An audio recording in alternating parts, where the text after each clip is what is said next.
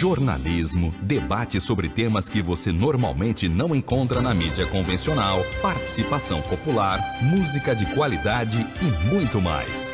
Web Rádio Censura Livre, a voz da classe trabalhadora.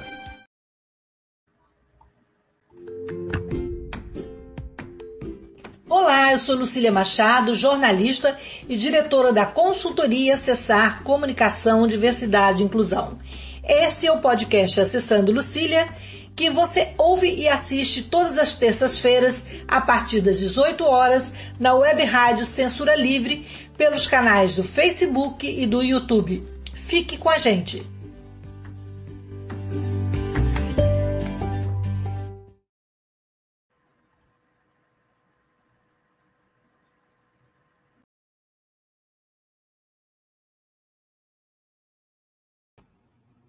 Olá, boa noite.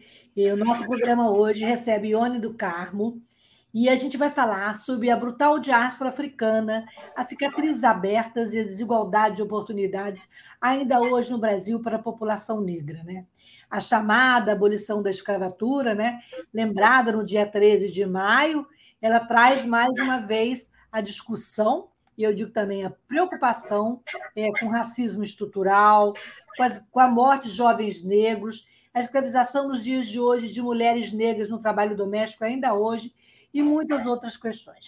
E para conversar com a gente sobre esse assunto, eu recebo aqui a professora Ione do Carmo, a Ione, que aliás está em sala de aula, né? e ela vai dar aula daqui a pouco às 19 horas, e está aqui com a gente é, a Ione, ela é doutora e mestre em História Social pela Unirio, pesquisadora sobre as comunidades quilombolas do Estado do Rio, professora de pós eh, de abolição na, pós-graduação de História da África e Diáspora Atlântica no Instituto de Pesquisas e Memórias de Pretos Novos, e atuante no afroturismo, que é um movimento cultural estético político, e ela trabalha esse conceito, é, ainda desconhecido para algumas pessoas, mas a gente vai saber como é que ela faz esse trabalho em parceria com as comunidades quilombolas do estado do Rio de Janeiro. É, eu sou uma mulher branca, de cabelos castanhos escuros, uso um óculos de ar dourado, tenho nariz fino, boca fina, estou com uma blusa amarela e um leve batom no braço. Ione, bom ter você por aqui para conversar sobre esse assunto é, tão empolgante, tão ousado e ainda tão tanto para se desbravar, né, Ione? Então, eu queria que você se inscrevesse e muito obrigada por estar aqui nesse espaço de diversidade e inclusão. Boa noite, Lucília. É, boa noite a todos que estão assistindo o programa. É, eu sou uma mulher negra, é, uso óculos, estou com um rabo de cavalo no alto da cabeça, do lado esquerdo, e estou de macacão e um cachecol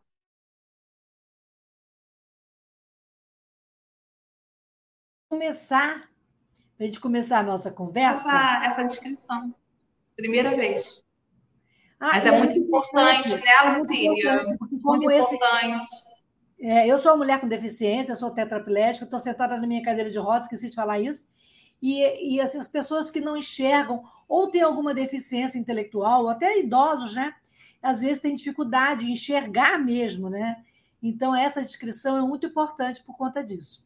É, e olha, a abolição da escravatura, né, a, a, a, tão falada abolição da escravidão, e o advento também do Estado republicano, e com a igualdade de direitos civis para a população afrodescendente, né, que mesmo após a da, da abolição, lá atrás, e tantos anos se passaram, a gente continua vendo que a população negra vive à margem da história, da sociedade, e ainda não tem seus direitos básicos garantidos, educação, moradia e muitas outras coisas.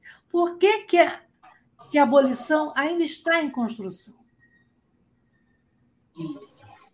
É, a gente vive, é, são 134 anos de abolição né, da escravidão no Brasil, mas a gente percebe que há uma, uma luta muito grande pela reparação dos direitos né, para, para a população negra. E aí a gente tem as políticas públicas né, é, voltadas para, para é, fazer essa reparação e que muitas vezes elas funcionam, outras vezes não funcionam. e, e é por isso que a gente tem esse fosso aí de desigualdades entre negros e não negros no Brasil. Ione, é o projeto de lei 4566, da autoria do senador Paulo Paim, vai ser votado amanhã. Ele tipifica uhum. a injúria racial como um crime de racismo. E qual a uhum. importância da aprovação desse tipo de projeto para mudar esse cenário que a gente tem hoje no país, dessa constante desigualdade e dessa violência que assola a população negra? Sim, eu acho que é, a aprovação desse projeto, acho que essa lei, né, ela, ela é uma, uma resposta, né, à, à, à não impunidade. Porque a gente percebe que uh, os casos de racismo no nosso, nosso país, ele é recorrente, e ele só acontece porque a gente não tem realmente uma punição mais séria. Eu sou professora e em sala de aula eu estou sempre buscando trazer a trazer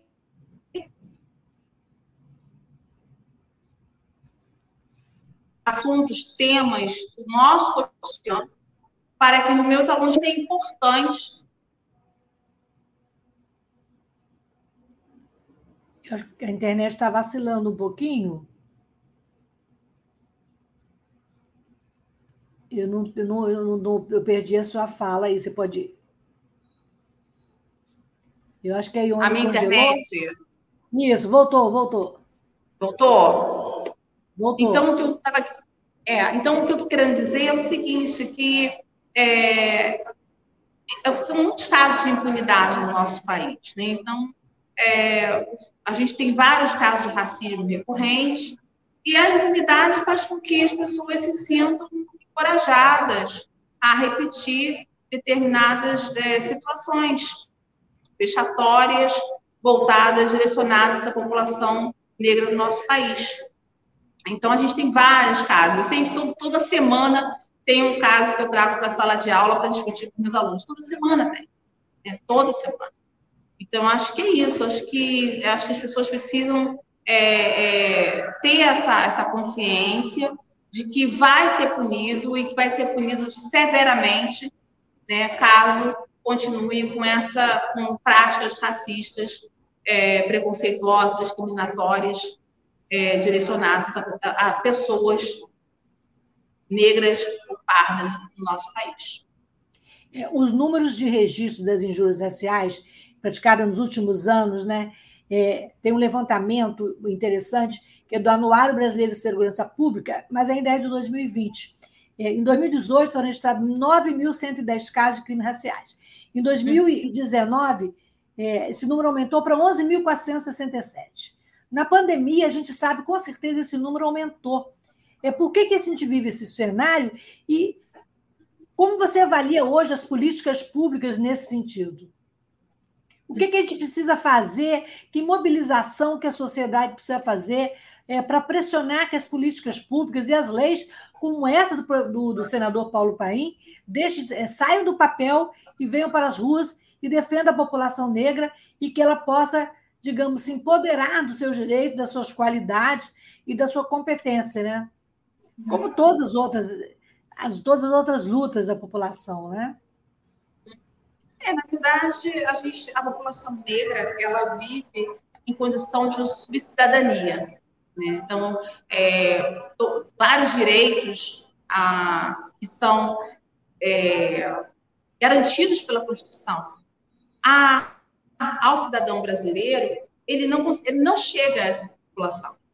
É, eu, eu, vejo, eu, eu faço é, o afroturismo, né, eu trabalho com as comunidades quilombolas do estado do Rio de Janeiro, eu pesquiso também a comunidade quilombolas do, do Brasil, e eu percebo justamente isso. Né? Então, é, ainda são populações que carecem de determinados é, é, direitos que são garantidos para que estão são garantidos à população brasileira que, que em geral né pessoas que têm uma, uma, uma condição financeira né uma condição social mais elevada pessoas brancas têm esses acessos a uma saúde a uma educação de qualidade né e, Então, a, a estar no, na política, por exemplo, né, que a gente sabe que é, ao direito à vida, a gente sabe que a maioria da população é, das crianças negras, né, as crianças que nascem no Brasil, a maioria são negras, a gente sabe que subemprego, a, a maioria da, da, população que, que ocupa os subempregos também são negras. Então, a gente sabe é, que, que, na verdade, são, o que a gente precisa são de oportunidade para que haja justamente uma, uma equiparação aí de direitos entre negros e não negros no nosso país. Ione, no Brasil, as causas do racismo, a gente, a gente associa a escravização dos povos, né, a tardia abolição e a, e a abolição não efetiva, né?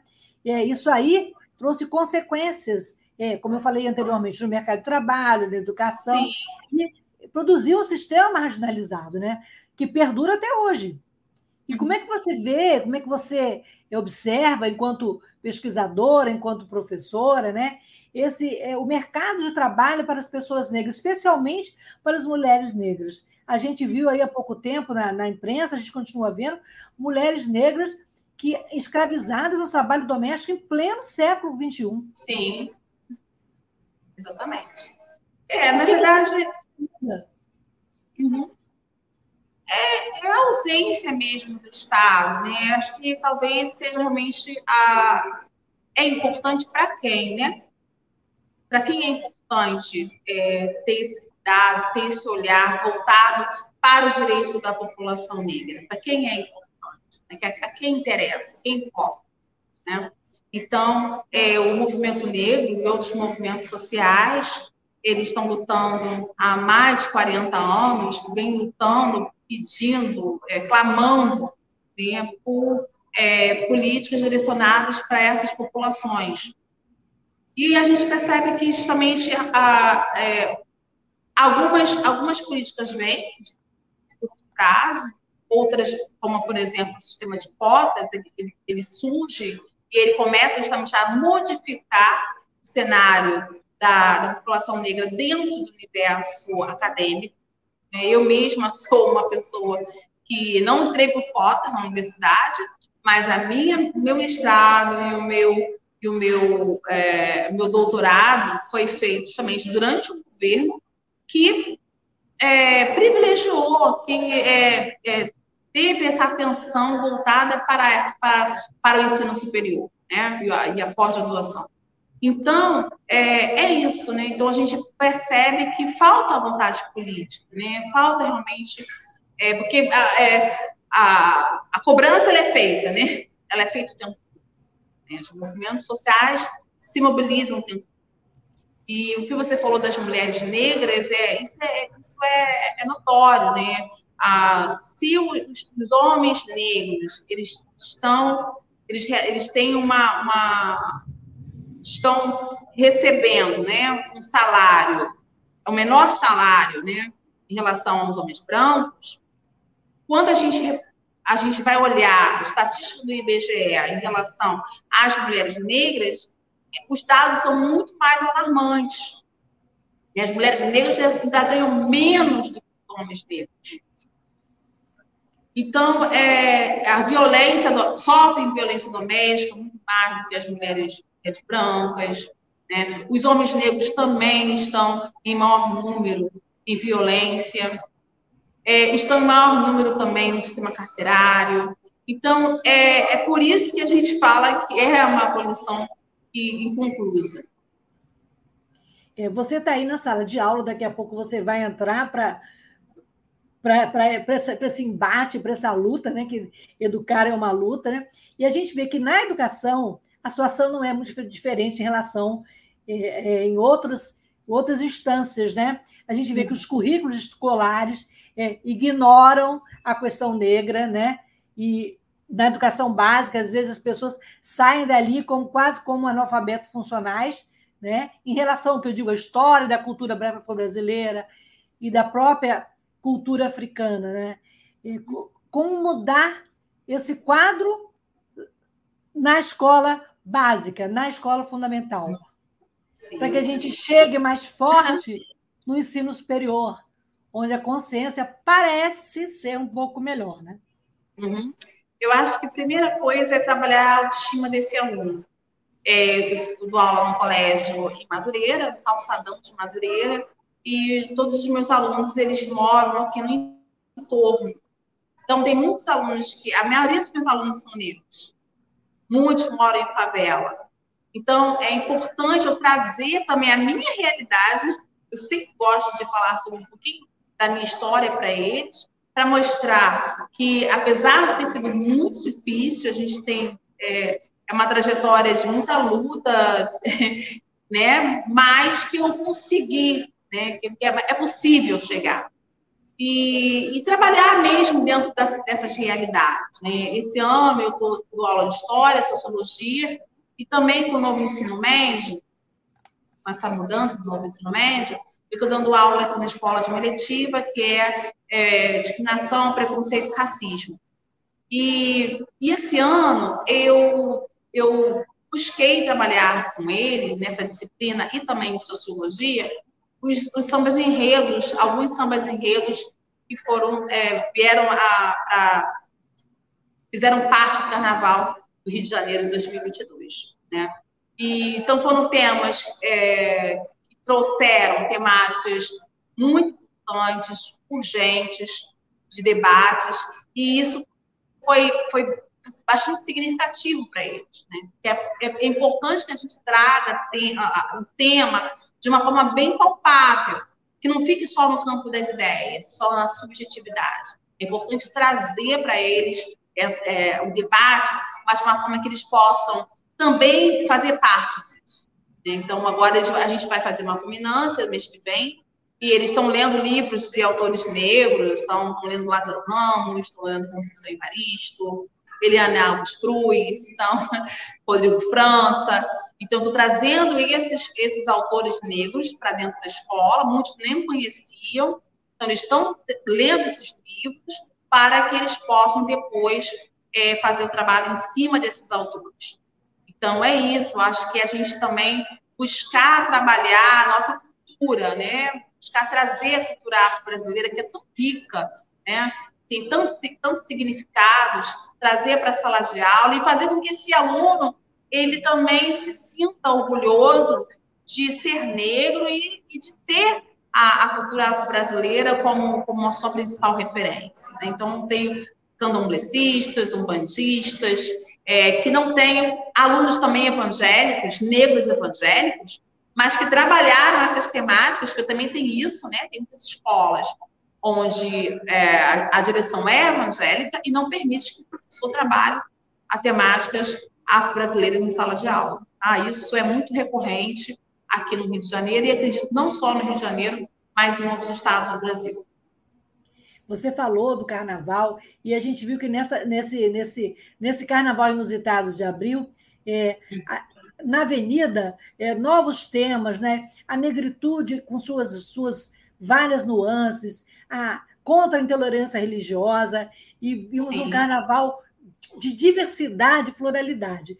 Qual a importância é, de colocar o bloco na rua para defender os direitos da população negra?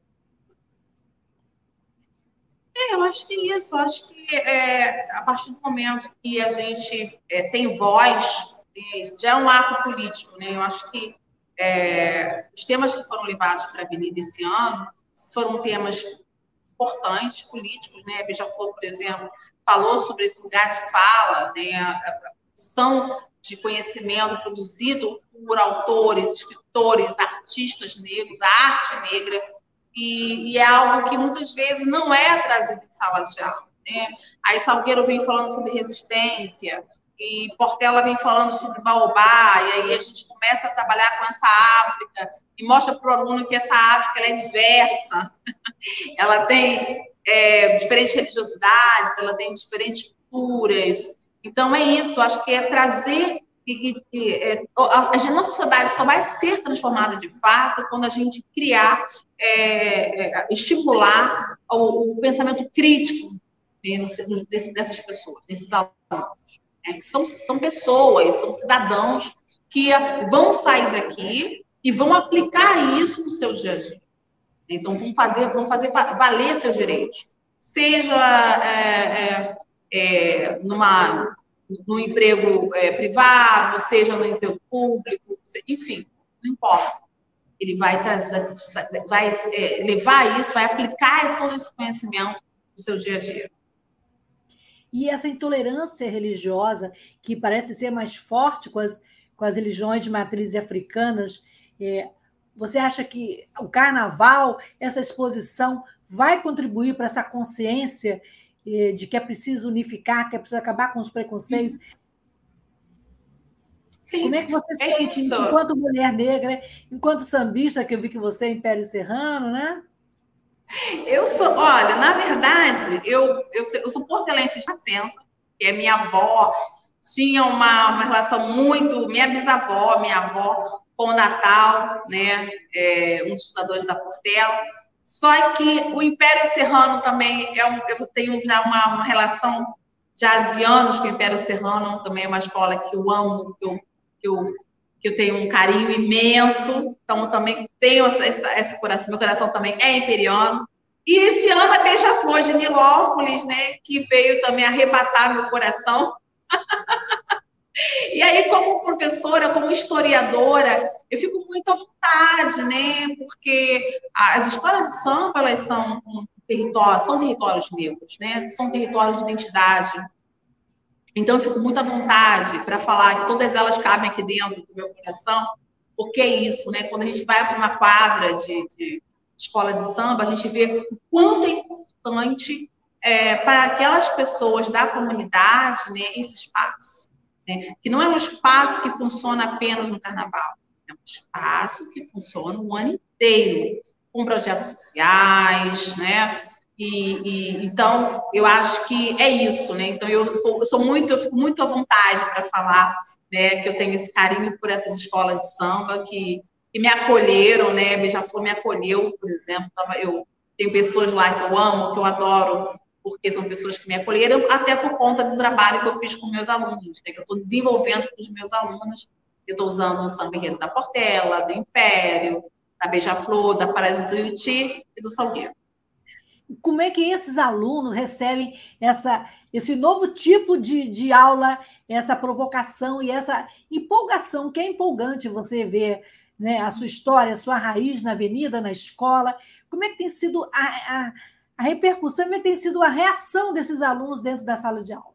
Eles chegam é. mais felizes, eles ficam sim, mais na parte sim. da noite, né? Que às vezes a pessoa já vem cansada do trabalho. Sim, é. O que, que faz a diferença, esse tipo de trabalho que você leva? Uhum. A maioria dos meus alunos são, é, das minhas turmas, são turmas de jovens e adultos. Então, são alunos que realmente estão no mercado de trabalho, uh, que chegam do trabalho aqui no, aqui no colégio, estão cansados, realmente. Eu preciso que a minha aula seja uma aula dinâmica. Né? Então, até sambar o samba, quando eu estou falando de samba, enfim, é, uma, é, uma, é de uma forma bem lúdica para eles, bem dinâmica, para que eles possam realmente é, é, ter essa, essa, essa interação. E você falou sobre a questão da religiosidade, né? E, e isso é muito interessante, porque é, teve uma aluna que, quando chegou em sala de aula, já tinha, já tinha falado com, com a turma sobre o trabalho das escolas de samba, né? Os enredos das escolas. E ela ficou muito assustada, porque ela é evangélica. Então, ela veio falar comigo, professora, eu estou sabendo que um trabalho aí de de samba enredo, de escola de samba, e eu quero saber por que, a senhora está trabalhando isso. Por, por que tem, tem, que ser escola de samba? Expliquei para ela né, que sobre os temas que estão, estavam sendo apresentados pela escola de samba e sobre a, a minha disciplina, que tinha tudo a ver. Né? Era uma oportunidade de, de trabalhar o tema é, de uma forma bem lúdica. E aí ela falou que ela, ela era evangélica que ela já tinha falado com o pastor, e que o pastor falou assim: tá bom, meu filho, ora e vai. Que a gente. a, a... Ela veio, ela veio. Ora e vai, porque a, a gente, a minha proposta ainda é de levá-los num barracão, na escola de samba, para conhecer a escola, né? E aí, realmente, é, de, assim, de, de, quando, é, de imediato, surge uma, uma, uma, um, medo, né? É, eles ficam assustados, mas depois eu vou explicando para eles, né? Porque geralmente a cultura afro-brasileira ela está sempre relacionada à religiosidade, né? A macumba aí de uma forma pejorativa. Então eu tenho que desconstruir isso também para eles, né? Então é muito mais do que. Tem religiosidade? Tem. Tem orixás? Tem. Mas não é só isso, né? É algo muito maior. A gente fala de ancestralidade, a gente fala de tantas outras coisas que estão presentes, podem estar presentes na vida de todo mundo, de todos, independente da religião. A cultura que vem é, é, do continente africano é uma cultura que ela pode estar presente na vida de qualquer um, todos nós, né? Independente dela, dele ser da, da religiosidade que a pessoa pertence. É isso. Então, é, há ainda essa, essa dificuldade, há ainda uma resistência por parte de, de, de alunos, de pais. Como eu estou dando aula noite, dou aula para adultos, né? Fica muito mais fácil trabalhar. O professor que trabalha com educação é, fundamental, é, no horário diurno, né, no diurno, ele tem uma dificuldade muito maior né, para fazer esse trabalho. É, e a gente está falando de educação e a gente não pode, é, não, a gente tem que falar das cotas, né? De, de, dessa importância de avanço que a gente teve, Sim. que está ameaçado aí, que esse ano 2022, né? É, as cotas, entre aspas, valem até o ano de 2022, né? Teria que ser revisto o, o, processo de cotas. Como é que você avalia o processo de cotas? Como é que você viu o avanço? É, hoje, por exemplo, eu, sou, eu atuo na Universidade Federal Fluminense, onde eu estudei, onde eu trabalho há 37 anos, e, e a gente tem aqui hoje uma universidade parda, feminina e feliz. Como é que você vê esse cenário que mudou completamente com as cotas e que traz uma nova realidade para a universidade? Uhum. É, eu, eu, é, eu trabalho, estou trabalhando com meus alunos também esse tema, né? Eu sempre falo antes de ações afirmativas. Então, eu falo sempre o que, que são as ações afirmativas e que a, o sistema de cotas faz parte, é uma das ações afirmativas que nós temos é, aqui no, no, Brasil. E que é, o sistema de cotas ele é bem amplo, né? ele não está relacionado apenas às pessoas negras, está relacionado também a outros estados, a indígenas, né? E mulheres. Então, é importante saber disso. E que também o sistema de cotas, ele também está voltado para deficiente físico, né? Então, eu, eu, eu, eu, eu amplio bem esse. Eu, eu explico para eles que é, a gente tem que ver esse sistema de cotas dessa forma bem ampla, né? E que, quando a gente fala de educação, e que a gente, a gente fala de população negra que ingressa na universidade através do sistema de cotas, é importante, e eu deixo bem claro para eles, que ninguém dá um canudo para esse aluno. né? Esse aluno, ele tem a oportunidade de entrar na universidade pública, né?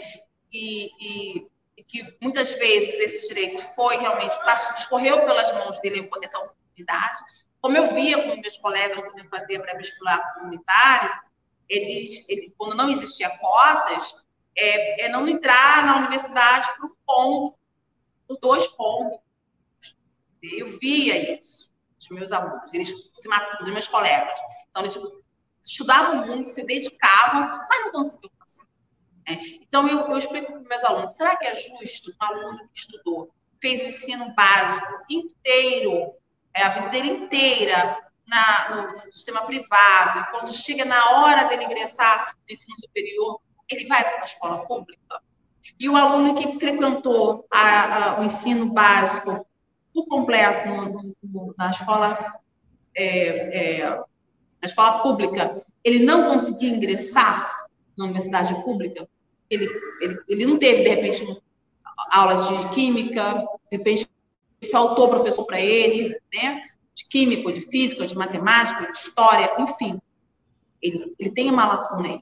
E aí eu falei, o professor ele não vai, ele não vai, é, o professor universitário, ele não vai é, baixar a qualidade da aula dele porque ele tem aluno de cotas. Esse aluno entrou com sistema de cotas, ele vai ter que correr atrás para tentar se igualar ao outro, hipótese que teve uma educação é, é, é, exemplar a, durante o ensino básico dele todo.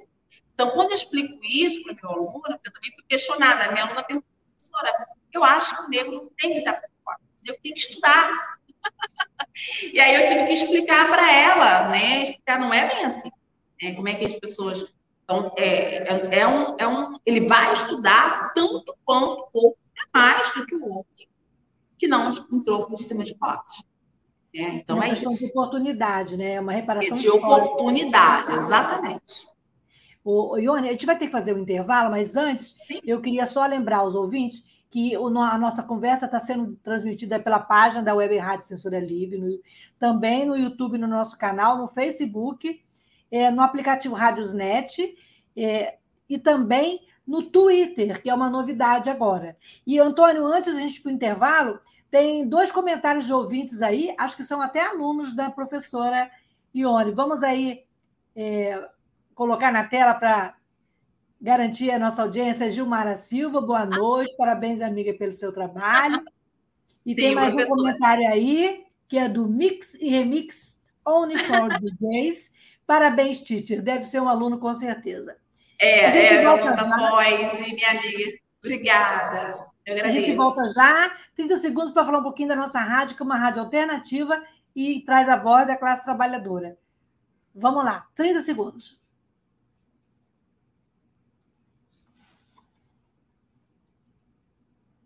Antônio, vamos ao intervalo?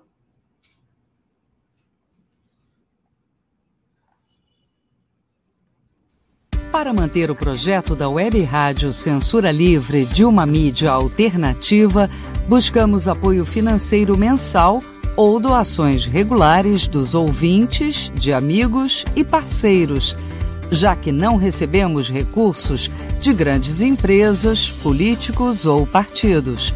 Seja um apoiador regular e ouça o agradecimento no ar durante as edições dos nossos programas. Sua ajuda é muito importante para nós. Enviamos prestação de contas mensal aos nossos apoiadores. Temos uma vaquinha virtual permanente. Anote o endereço virtual apoia.se barra CL Web Rádio. apoia.se barra CL Web Rádio. Saiba mais sobre a emissora no WhatsApp 21 96553 8908. Web Rádio Censura Livre. A voz da classe trabalhadora. Para ajudar a Web Rádio Censura Livre, anote os dados da nossa conta. Banco Bradesco, agência 6666. Conta corrente número 5602, dígito 2. Se preferir, nosso Pix é 32 954 696 0001 81. Somos uma emissora sem fins lucrativos e as contribuições são para pagar os custos de manutenção e transmissão. Desde já agradecemos a sua ajuda. Web Rádio Censura Livre, a voz da classe trabalhadora.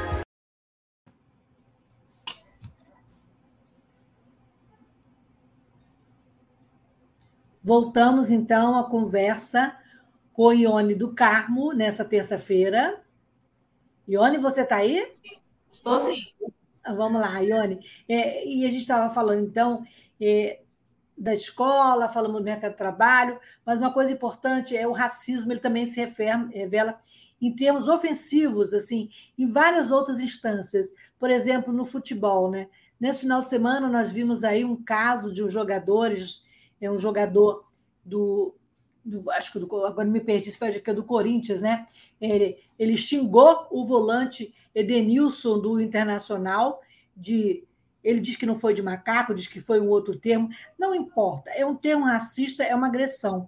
É, até é, com, como, é, como essa, esses acontecimentos no futebol, que ferramentas a gente pode, ou que lição, digamos, a gente pode tirar é, dessas constantes agressões e o que, que, a gente pode fazer para mudar é, dentro do, de campo né, e fora de campo, essa, essa constante é, briga, né, essa constante invasão, da, é, essa agressão que os jogadores ainda sofrem é, por conta da sua pele, né? não só aqui no Brasil, mas no mundo inteiro. Que ferramenta que a gente pode utilizar para diminuir esse racismo? Eu acho que a mídia, né, ela tem uma, um papel importante nesse debate, né, de, de trazer esses casos à tona, né? E a justiça também, né? A justiça brasileira, ela precisa ser mais, mais severa nesses casos. É, porque a gente também, é, muitos casos, não, não só no futebol, mas agora falando de uma outra instância, aquele fato que a pessoa pode ser reconhecida pela foto. Quantos casos né, que a gente viu de pessoas negras que foram confundidas ou que ficaram, pessoas que ficaram presas. É, então, assim, como mudar? É, como esse sistema é, carcerário, penitenciário, como a justiça pode mudar essa situação? É, política pública, existe política pública para isso? A política está nesse nível, já chegou é, nessa instância maior? É, eu acredito que a educação, né, ela é o caminho. É, todas essas pessoas que cometem atos racistas, né, elas em algum momento passaram pelos bancos escolares. Né? Então, acredito que é importante que a gente tenha, traga esse debate para a escola, não apenas no 20 de novembro, nem no 13 de maio, mas que, essa, é, que seja uma constante dentro da escola, no universo escolar, e que, é, que as, a partir das crianças, depois os adolescentes, eles percebam a gravidade dessa desse, desse tipo de ato, de atitude, né? ou de discriminação, de, de, de racismo, né? e que leve isso à sua vida. Né? Então, acredito que é, a, a, escola tem um papel importante, a família também, e a mídia, né? para que a gente possa, de fato, mudar essa, essa realidade. Né? Uma, uma, uma outra questão que está sempre na mídia, é, que levanta até opiniões divergentes a respeito, né, é sobre o chamado racismo reverso, que muita gente ainda não sabe, que ainda não reconhece e não assume o racismo reverso, que seria a forma clássica né, de preconceito motivado pela raça, pela cor, pela etnia, é, porém contra brancos ou contra negros, ou, né? É, fala sobre isso. O que é o racismo reverso e como a gente pode diminuir esse ódio ou esse pretenso ódio entre as raças, né? E que isso não leva a nada e só leva né, a, a, a um quadro mais complicado, né? Uma convivência mais difícil na sociedade, né? É, a gente está falando de um racismo que é estrutural. Né? O racismo está capilarizado, ele está em todas as instituições né? seja ele é, nas instituições, instituições é, educacionais, seja ela na, na, nas instituições de segurança pública. Então, ela está capitalizada.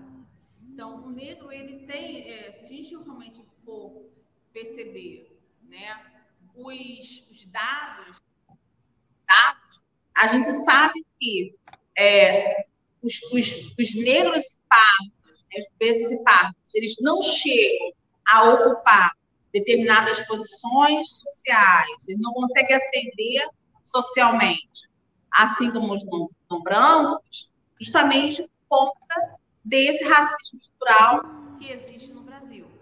Né? Então, o fato de é, o, o, o, negro no Brasil ele sofre né, na, de uma forma é, muito mais é, dura, né? muito mais cruel, né? esse, esse preconceito. Sim.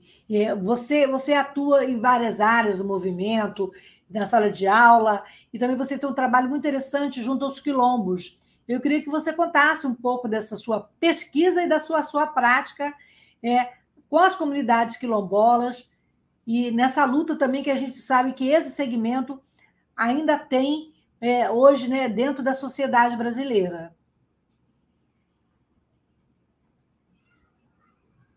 Ione? Eu acho que a, que a conexão da Ione está um pouco ruim. Ione, você me ouve? Agora sim. Eu estava perguntando, é, a gente falou do seu trabalho, a gente falou do trabalho na sala de aula, falamos de várias outras questões, e agora eu queria que você falasse um pouco da sua pesquisa, da sua prática, nesse trabalho Sim. tão importante e, e, interessante junto aos quilombolas, comunidades também que ficaram esquecidas e, e uhum. que ainda tem uma luta muito potente pela frente. Muito, é. As comunidades quilombolas no Brasil são formadas por populações negras, descendentes, diretamente ou não, da, dos quilombos tradicionais. E eles têm, assim, uma diversidade cultural né, muito grande. Então, você tem é, religiosidades diversas dentro das comunidades quilombolas, expressões culturais diversas também. Aqui no Sudeste, a gente tem o João muito presente em algumas comunidades quilombolas. E você tem a, a religiosidades como a Umbanda, o catolicismo, o pentecostalismo também. Tem muitas é, comunidades quilombolas que são evangélicas, né? E como a comunidade rasa em Búzios. Mas o que eu acho interessante é que, apesar de serem evangélicos, de alguma forma, a cultura ancestral ela permanece nesses territórios. A cultura ancestral ela acaba sendo mais forte e ela permanece, ela prevalece nesses territórios. E você então, também Pode uhum. continuar, uhum. pode continuar. E eu, eu faço, eu levo os meus alunos, geralmente os alunos da pós-graduação, eu levo para conhecer é, as comunidades quilombolas, para que eles percebam na prática como, que comunidades são essas, que populações são essas, e a luta dessas comunidades, né? a luta por é, direitos territoriais, lutas por políticas públicas é, que vão que atendam às suas necessidades básicas. E esse seria o seu trabalho sobre afroturismo? É, é isso, o afroturismo, exatamente, voltado para essas comunidades. Então, todos que vão comigo à comunidade são pessoas que têm a consciência da importância da cultura das comunidades quilombolas no nosso país. E esse tipo de trabalho, esse tipo de iniciativa tão interessante, tem apoio público, tem envolvimento das secretarias de cultura do município, do estado? Como é que é? Não, tem a, é Eu... Falta apoio para fazer esse trabalho uma coisa mais real? Falta. Falta, sim. Eu faço, assim, de uma forma muito... Uma, uma forma pequena, né? Não consigo fazer algo maior. Gostaria muito, inclusive, de, de fazer uma interlocução entre as comunidades quilombolas. Porque você tem comunidades quilombolas que têm uma, um grupo bem organizado, bem articulado politicamente, como é o caso, por exemplo, da comunidade quilombola de Campinho da Independência, que já é uma comunidade titulada, a primeira comunidade titulada do Rio de Janeiro, e recebe grupos, né? tem restaurante dentro da comunidade, então já tem é, uma, uma, uma organização lá dentro da, que funciona e que é revertido para a comunidade, né? para o próprio é, para sobrevivência dessas dessa comunidade. E tem outras que ainda estão num processo bem inicial ainda. Né? Porque é independente, muitas vezes, de políticas públicas. E aí eu gostaria muito de fazer essa interlocução para que essas comunidades que tenham fazer essa interlocução? Oi? O que, que falta para fazer essa interlocução? Verba mesmo. Né? Teria que deslocar, fazer o deslocamento de, de lideranças de quilombolas para é, dialogar e fazer oficinas com outras comunidades quilombolas. É, e, e, qual seria, por exemplo, o papel da universidade, é, uma parceria com a universidade? O que, que traria de, de, de importante? Né? O que, que traria de, de evolução? É. A academia está é... Tá longe, está longe dessa realidade? Não, já esteve mais perto, em outros governos. né? É, a UF, por exemplo, é uma universidade que esteve muito próxima no diálogo entre as comunidades quilombolas. A gente tinha, por exemplo, o encontro de jongueiros, que aconteceu em, em, no Rio, na cidade de Janeiro e em outras cidades aqui do Sudeste. E a UF era uma universidade que fazia essa, essa organização, né? Então, é, mas tudo isso depende de políticas, de verbas que venham direcionadas para esses projetos. É, a gente tem aqui em Niterói Quilombo do Grotão. No passado, entrevistei o Renato e ele falou desse trabalho importante que ele chegou a fazer com a Rita Montezuma, que é professora de geografia aqui. Assim, é preciso resgatar né? o que, que esse governo. É, como, qual o peso que esse governo trouxe na, emperrando as políticas públicas para os negros? Como que os negros é, se, estão se sentindo nesse desgoverno? É, caso, né, Cília? A gente percebe que tudo está parado. É, é, as titulações, a, tudo está tá parado, emperrado. As coisas não andam, não funcionam. Né? E acho que é um, é um sentido mesmo de abandono, infelizmente. Mas vamos, vai melhorar, se Deus quiser. É. Agora, e como é que você tem. É, a gente teve agora esse final de semana, Shimananda, é, escritora nigeriana, né? O, o nome é Shimananda Ngozi Adichie, né? Adichie. E ela é conhecida como uma das mais importantes jovens autoras anglófonas, né? É, de sucesso, e ela atraiu uma geração de leitores da literatura africana. Uhum. E, inclusive, ela teve no Fantástico, né, conversou com a Maju, jornalista, e a gente vê hoje mulheres negras empoderadas. Eu não gosto muito dessa palavra empoderadas, não, mas é assim, é, digamos, mulheres negras mostrando o seu valor, né? como a Maju no Fantástico, como a Flávia Oliveira no jornalismo econômico e no jornalismo político, e tantas outras né, que, que teríamos aqui uma, uma longa fila. Né? Como é que você vê é, esse florescimento, essa primavera das mulheres negras fazendo história no Brasil? E que você acha também do trabalho da Chimananda? E que livros você recomendaria, não só da Chimananda, mas de outros autores, autores negros, para aquelas pessoas que querem conhecer mais sobre a cultura africana? Opa, tem até aí livro. Não, oh, tem... não, Olha o livro dela aqui. O perigo de uma história única. O perigo de uma história, história única. única. Muito bom. Tem outro aí na sua é. mão também, da Tem. Tem o Lugar de Fala, da Djamila, Jamila Ribeiro. Maravilhosa, de Jamila também. São livros que eu estou trabalhando com meus alunos. Então, fala um pouquinho dessa efervescência dessas mulheres negras uhum. e potentes, que a gente, robustas, como diz Flávia Oliveira. Isso. Eliana Alves Cruz, também é outra autora negra. Tá? E eu acho que é isso. A gente começa a ter referências e que antes a gente não tinha, né?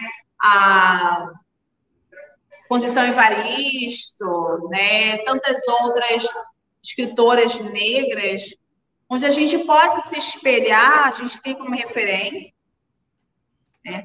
de conhecimento, de sabedoria.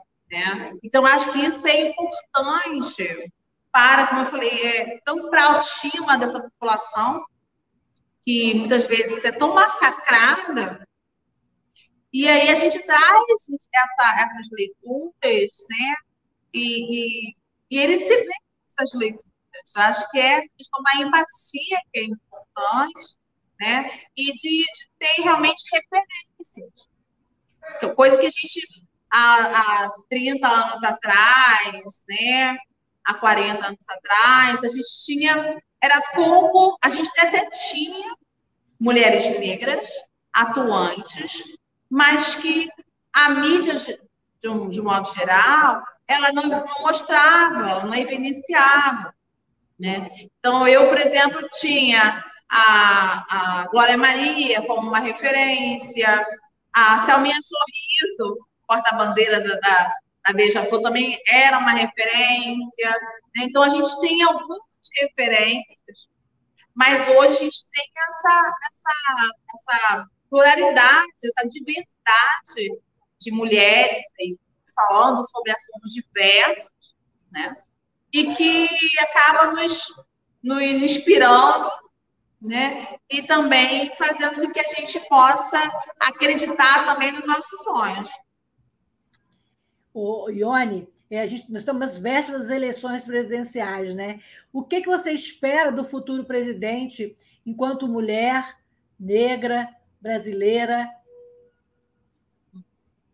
Acredito que ele, espero que ele olhe para as minorias, né?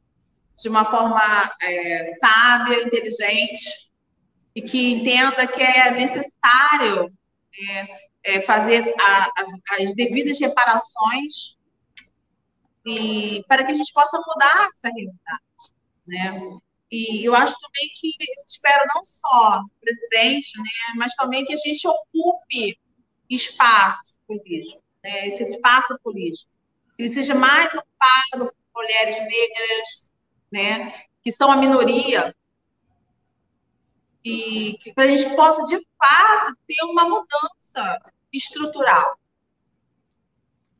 A gente teve aí a campanha para os jovens é, fazendo é, pelo primeiro título, pelo, pelo título, não, pelo primeiro voto e tirar o título, a gente teve uma repercussão, uma volta bem importante. Qual a importância desses votos jovens para mudar o país que a gente tem hoje? É, total, né? Total. É, por isso que é importante que a gente é, traga esse debate. Né? Eu lembro que meus pais, meus pais não tinham só a quarta série, né? E, e, lá na minha casa a gente tinha, eu, eu lembro dos meus pais discutindo política é, o tempo todo. Então eu cresci com essa, nesse, nessa, nesse ambiente crítico. E eu lembro que quando tinha 15 anos, estava quase fazendo, é, eu completo, eu completo 16 em dezembro, e eu não podia votar, porque eu não tinha idade ainda, eu fiquei frustrada por isso. Frustrada porque eu não, não podia votar. Né? E aí eu vejo muitos é, é, adolescentes, jovens, com esse direito em mãos, né? E querendo adiar, querendo deixar para depois né, a execução né, dessa, desse ato político. Então, é, é, de fato, é isso. A gente precisa debater isso o tempo todo, na sala de aula, na família, trazer isso mesmo para que eles possam entender a importância do seu, do seu voto.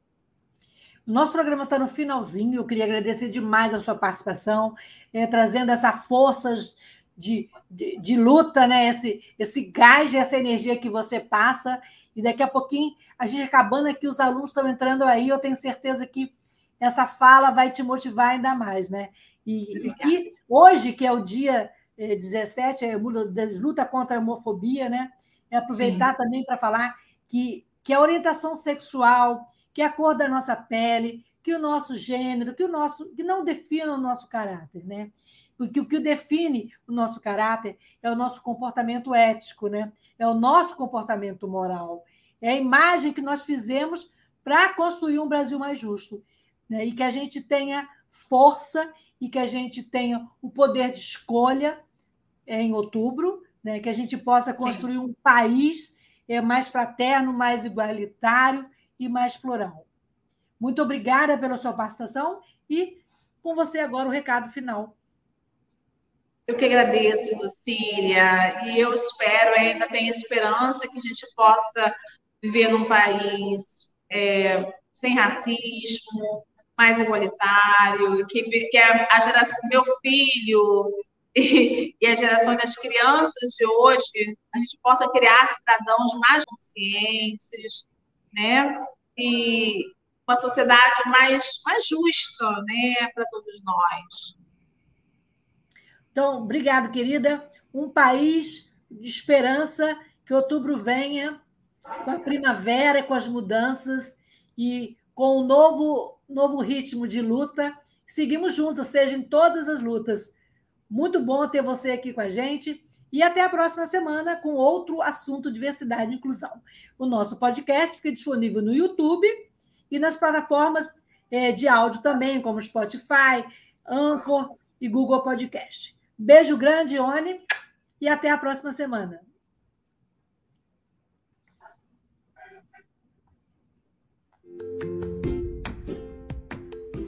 Olá, eu sou Lucília Machado, jornalista e diretora da consultoria Acessar Comunicação, Diversidade e Inclusão. Este é o podcast Acessando Lucília que você ouve e assiste todas as terças-feiras, a partir das 18 horas, na web rádio Censura Livre, pelos canais do Facebook e do YouTube. Fique com a gente!